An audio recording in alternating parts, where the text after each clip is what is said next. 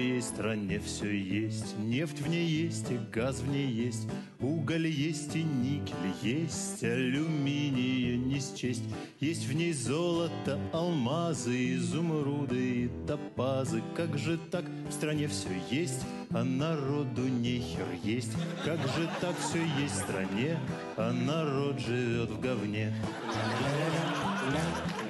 ля ля ля ля ля ля ля ля ля ля ля ля ля ля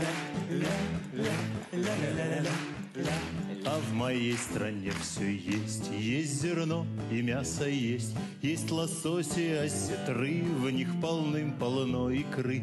Есть и овощи, и фрукты, и молочные продукты. Как же так продукты есть, а народу нехер есть?